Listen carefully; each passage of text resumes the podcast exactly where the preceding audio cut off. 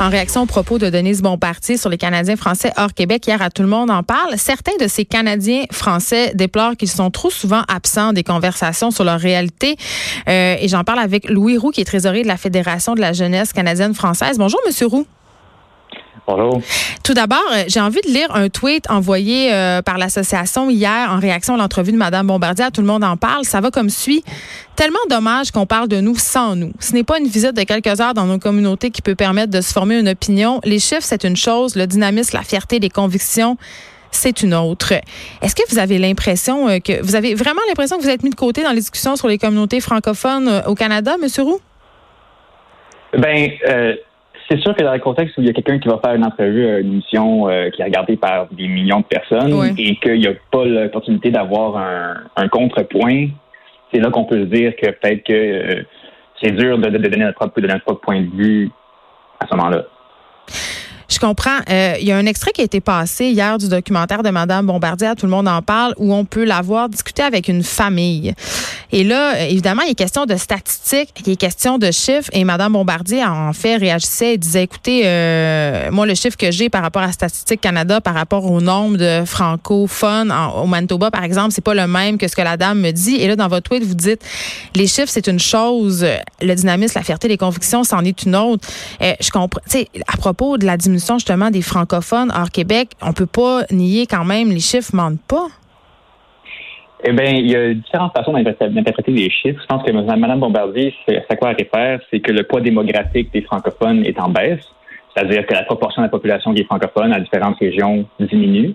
Cependant, en chiffre absolu, il y a de plus en plus de francophones. Au cours des dernières années, ça continue à augmenter. Euh, de nombreuses écoles francophones et même les écoles d'immersion euh, sont pleines. Il y a des listes d'attente. En Colombie-Britannique, notamment, il y a des centaines, des milliers de jeunes qui voudraient être dans les écoles d'immersion, mais qui sont pas capables parce qu'il n'y a pas assez de capacité. Fait je pense que quand on regarde ces choses-là, euh, ça nous dit que c'est pas tout à fait la, même image que la momenté celle de, de, peindre que la communauté francophone hors Québec est en complète désintégration. Euh, au contraire. C'est comme si euh, ce que vous me dites, en fait, si je comprends bien, puis corrigez-moi si je vous comprends pas bien, c'est qu'il y a une certaine réappropriation, si on veut, euh, de la culture francophone, de la langue française. Les jeunes veulent parler français, c'est à nouveau populaire, donc c'est pour ça que ça augmente? Ben, il y a certainement cette, partie-là. Je pense qu'il y a beaucoup de parents aussi qui, qui se disent, avec raison d'ailleurs, que euh, mm. le fait d'avoir parlé français aussi que l'anglais, c'est quelque chose de très positif dans la vie de n'importe qui. Fait que non seulement juste les jeunes qui veulent aller à l'école française, euh, mais aussi des parents qui veulent mettre leurs enfants dedans, puis des gens qui s'intéressent au fait français à travers le Canada. Je pense que c'est quelque chose qu'on ne peut pas ignorer.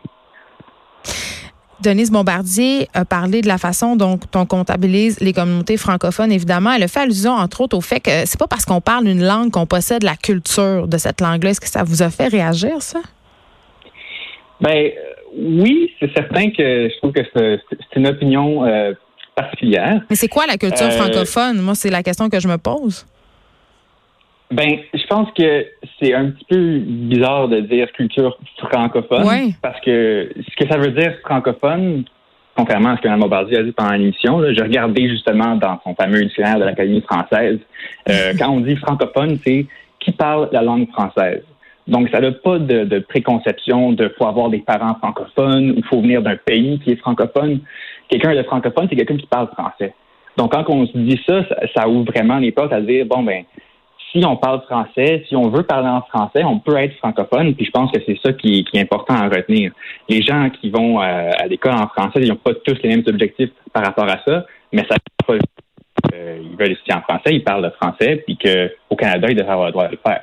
Mais euh, attendez, là, M. Roux, ce que vous me dites, c'est que, mettons, si moi, je suis anglophone, mettons, moi, je suis née, je parle en anglais, c'est ma langue maternelle, si je me mets à parler français, je peux devenir francophone? Selon les statistiques? Selon les statistiques, c'est peut-être une histoire différente. Mais euh, à la Fédération des jeunes canadiennes françaises, nous, on vise à avoir une, approche plus inclusive. Vous acceptez tout le monde? On accepte tout le monde, oui. Si quelqu'un parle français, qui veut venir faire des activités en français, pourquoi on le rejetterait juste parce qu'il a un accent différent ou parce qu'il n'utilise pas toujours les mêmes mots pour s'exprimer? Je pense que c'est un peu ça la, différence entre, mon point de vue, c'est que on vise à être plus inclusif, tandis que d'autres personnes veulent vraiment euh, faire une, démarcation stricte et dire Ah, euh, tu utilises trop l'anglicisme, tu ne parles pas français. Je veux qu'on se parle. On n'est pas vraiment d'accord.